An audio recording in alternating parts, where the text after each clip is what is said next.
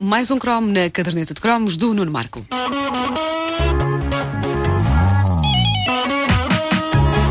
Olha, não é esta a música? Mas no instrumental. Só para variar. Cromo! Oh, vamos a isso. Cromo! Cromo! Que bonito! Cro, cro, cro, cro. Cro, cro, cro, cro, o que é isso? Estou a inovar, não posso. Agora. É um incrível remix. The Cro Remix. Bolos de aniversário. Ora, aqui está uma coisa importantíssima nas, nas, eh, nossas vidas. Por muito boas prendas que nos dessem, um dia de anos poderia ficar irremediavelmente arruinado se o bolo de, aniversários, no- de aniversário não fosse a realização dos nossos sonhos. E havia vários tipos de bolo de aniversário. O mais comum tinha uma figura pacientemente desenhada com geleias das mais variadas cores, coisa que começa a ser rara, eh, já que, e, e permitam-me que vos diga que isto é muito, muito triste. As pastelarias hoje em dia conseguem imprimir qualquer imagem em cobertura de bolo, como se a cobertura fosse uma folha de papel. E isto é mais rápido e eficaz e não obriga nenhum pasteleiro a ter jeito para o desenho e a suar para conseguir recriar no topo de um bolo ali com aquelas besnagas um boneco dos desenhos animados da TV. Mas havia eh, eh, uma, uma outra mística, de facto, em obrigar o senhor pasteleiro a estar ali a reproduzir o melhor que sabia. Um cocas, uma piggy, uma abelha maia, um bana, uma flappy, o que fosse. A parecença com o boneco original dependia do jeitinho do pasteleiro de serviço para o desenho, mas compare-se com esta técnica de hoje. Aquilo era muito mais humano naquela altura, muito mais artesanal e mais cheio de alma do que simplesmente fazer uma fotocópia de uma coisa sob a forma de cobertura de bolo. O melhor bolo de aniversário que eu tive foi o mais marcante e em mais de uma maneira. Eu já, já vos falei aqui ahm, de passagem do inesquecível bolo dos meus 7 ou 8 anos. Na altura eu estava fanático pelos marretas, pedi que o meu bolo de anos tivesse o Cocas e a Miss Piggy na cobertura. Fizeram uma vontade, sim senhor, um bolo enorme com esse imortal casal reproduzido em geleias verdes e cor-de-rosa na cobertura. Uma obra de arte dos pasteleiros desse mítico restaurante de Lisboa chamado Califa. O bolo foi a realização dos meus sonhos. Era de facto bastante grande, tanto assim que, apesar de estarem vários meninos na minha festa, ainda sobrou um bom pedaço que foi arrumado no frigorífico pela minha mãe. E quis o destino no dia seguinte que eu fosse ao frigorífico buscar qualquer coisa. E assim que abri a porta do frigorífico, o prato enorme e pesado com o resto do bolo do Cocas e da Miss Piggy voou lá de dentro, aterrando com gigantesco estrondo no dedo grande do meu pé direito, destruindo-me a unha, que ainda hoje tem uma cicatriz que não mais me abandonou. Mas não foi pela unha que tu ficaste triste. Foi que era uma pelo bela unha. Era, era uma unha bem tratada, não era uma unha Era, qualquer. Está bem, mas era. O bolo é o bolo. Não, mas sabem que já me é disseram bolo. que, que qualquer eh, pedicure consegue tratar isto e fazer desaparecer esta cicatriz que eu tenho. Só que eu não quero. É que ter uma cicatriz, mesmo que seja numa unha do pé, é uma coisa máscula que dá estilo. Tirá-la seria duplamente efeminado. Não só porque tirar uma cicatriz que dá estilo é efeminado, mas também porque pedir a uma pedicure que nos tire uma cicatriz. Caramba, depois dessa, mais valia passar a andar de saia travada. Não, eu tenho grande orgulho na minha cicatriz do bolo, do meu tão desejado bolo dos marretas. É uma cicatriz que, no fundo, está lá para me dizer: cuidado com o que desejas, pois o que desejas pode voar dentro do frigorífico e esfacelar-te uma unha do pé. Que é um provérbio que ainda hoje me acompanha.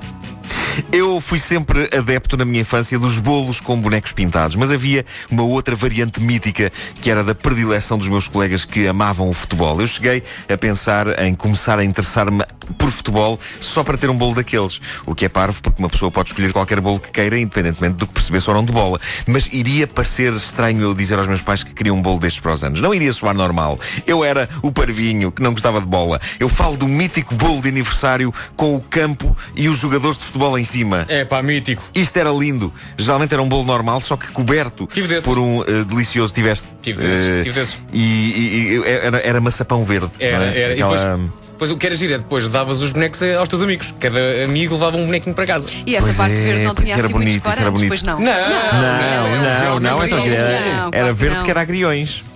Sim. Bom, os, eh, os jogadores, não sei como é que era o teu bolo, Vasco, mas os jogadores é podiam, podiam vir em. De facto, soa estranho. Soa estranho. Não sei como é que era o teu bolo, Vasco. Mas o- os jogadores podiam vir em dois formatos diferentes. Alguns bolos traziam jogadores do Subútil em cima, Lembras-te disso? Sim, Tinha. sim. Mas outros, mais castiços, tinham em cima aquela lendária coleção de jogadores de futebol em PVC, cada um com a sua bola, exatamente. colada a si, O e que cada um numa que posse específica. E depois cada jogador tinha a sua bola, o que fazia com que houvesse cerca de 22 bolas É verdade. no campo de futebol. O que tornaria a É coisa verdade, é vá lá verdade. confusa. Mas eu adorava ver um jogo de futebol assim. Eu acho que me interessava por futebol se os jogadores jogassem com 22 bolas. Isso era maravilhoso. Imagina o que era. Imagina o que não era. Bom, ah, havia, havia alguns com bola nos pés, não é? Lembram-se desses bonequinhos? Tinham uma base, uns tinham bola nos pés, outros com bola na cabeça. ah, o guarda-redes tinha assim a bola na mão.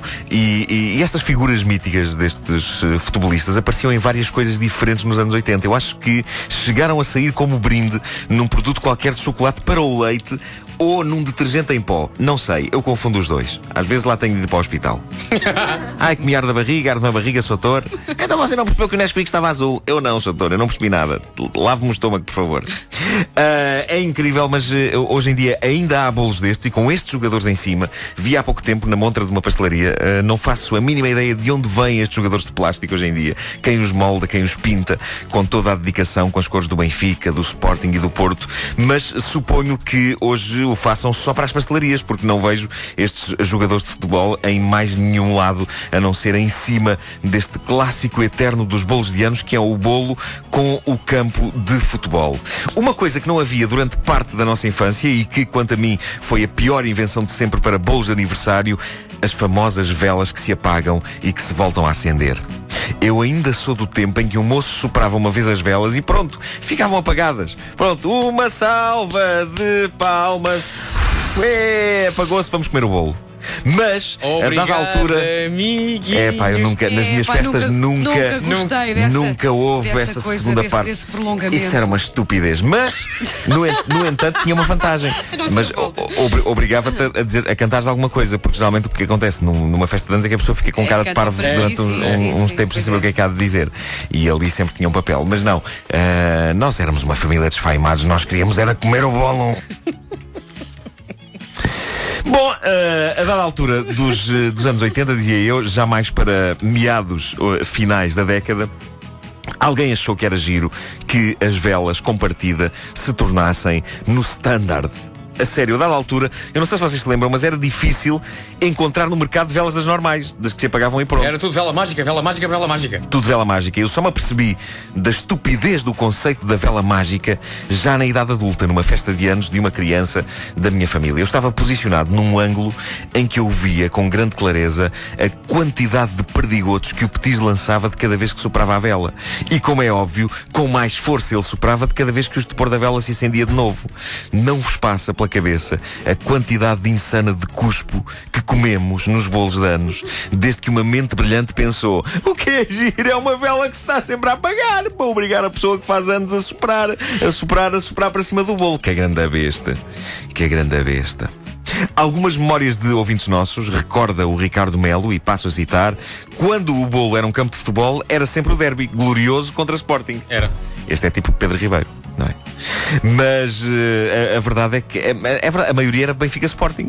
Os teus diziam ser Benfica Sporting, Era, obviamente. era. Claro. era. Se bem que Ah, o bolo mais mítico da minha, ah, do meu crescimento, Hum. ainda na altura de, de criança, eu tive um desses bolos, mas o bolo que eu mais gostei, deixa-me já dizer-te que- Sim, e diz. partilho perante o auditório da rádio comercial, foi um bolo do Yacari.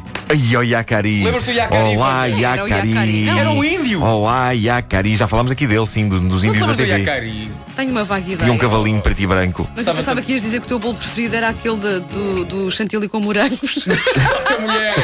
Isso é o teu! Esse foi o meu. Não, mas a maioria, Tão dos bolos bom. é, a, a maioria dos bolos era Benfica Sporting, mas na minha zona é provável que a coisa fosse diferente nas pastelarias do Porto, eh, penso eu.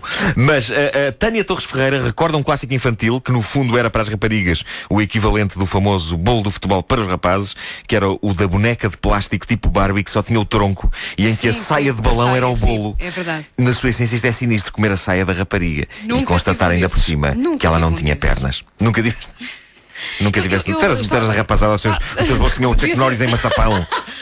Chuck Norris em maçapão. Eu quero é comer o Chuck Norris. Tu eras muito arrapazada, é fantástico. Ah, Deixa-me só. Não, é que A eu acho saia que- da Carolina tem creme de ovo e chocolate. É que eu acho que, que a minha mãe fazia, fazia-nos, a mim e ao meu irmão, os bolos de aniversário. Ah, não, é? não tinham bonecada. Não tinham Mas eram bonecada. caseirinhos e sabiam muito bem. sim. Caramba. Sim. E para terminar, a Cláudia Amaro eh, recorda aqui as placas de hóstia, se não estou em erro, a dizer parabéns, que todos queríamos comer. Bem como as flores de açúcar. Caramba. Sim. Que bombas para os dentes e para o organismo em geral. Mas eram dias de anos, caramba. No dia de anos podia-se comer toda a espécie de porcarias. No resto do ano, não, não se comia. Nem pensar, no resto do ano, só brócolos, só brócolos. Olha, Isto é outra vez o instrumental. Outra vez, mulher! Agora vou ter que cantar. Agora vai.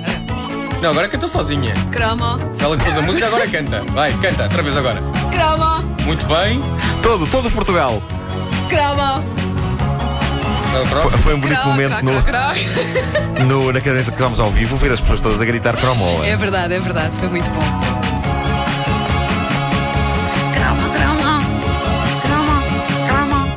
A caderneta de cromos é uma oferta banda larga TMN e Staples, tudo para fazer um bom negócio.